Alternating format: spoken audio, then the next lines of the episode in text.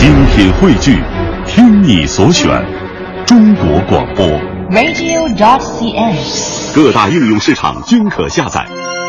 在接下来的时间当中，我们继续把脚步停留在初唐时期，我们来了解一下初唐四杰。初唐四杰说的是中国唐代初期啊四位非常有名的文学家王勃、杨炯、卢照邻和骆宾王他们的一个合称，简称呢王杨卢骆。他们都是官职很小，然而名气却很大，年少而才高，呃，在初唐的诗坛上的地位啊十分的重要。那后人所说的这个声律风骨兼备的唐诗，就是从他们才开始定型的。他们开始把诗歌从宫廷移到了市井，从台阁移到了江山和塞漠，题材十分的这个广大。然而，在五言八句的律诗的形式之上，由他们开始初步定型了。他们的心中怀的是变革文风的自觉意识，有一种十分明确的审美的追求，就是反对一种，呃，反对一种非常纤小的这种呃诗的结构，提倡的呢是刚健的骨气。他们的诗尽管还没能摆脱南朝的风气，但是他的诗风的转变和题材的扩大，也预示了唐诗未来的发展方向，并且在初唐时期起到了非常进步的作用，也是真正的唐诗的揭幕人。在唐诗的史上，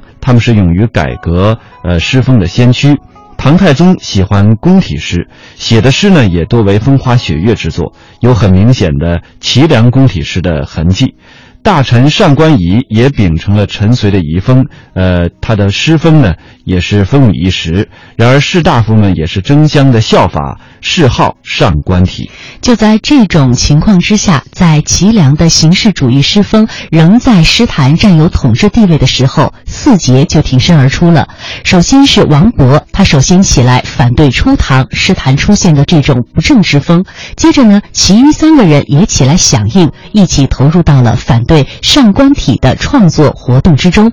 他们力图冲破齐梁遗风和上官体的牢笼，就像我们刚才为大家介绍的，他们扩大了诗的题材，丰富了诗歌的内容，也赋予了诗歌新的生命力，提高了当时诗歌的思想的意义，展现了带有新风气的诗风，推动了初唐的诗歌向着健康的道路发展。今天我们总结起来，初唐四杰他们对于唐诗发展的贡献呢，我们可以这样总结。首先，这一定是在作品的题材和内容上，其中包括咏史诗和咏物诗，还有山水诗，比如像王勃的《滕王阁》，或是抒发登临送别的感情，如王勃的《送杜少府之任蜀州》，也是千古传颂的名篇。还有骆宾王的《于易水送人》，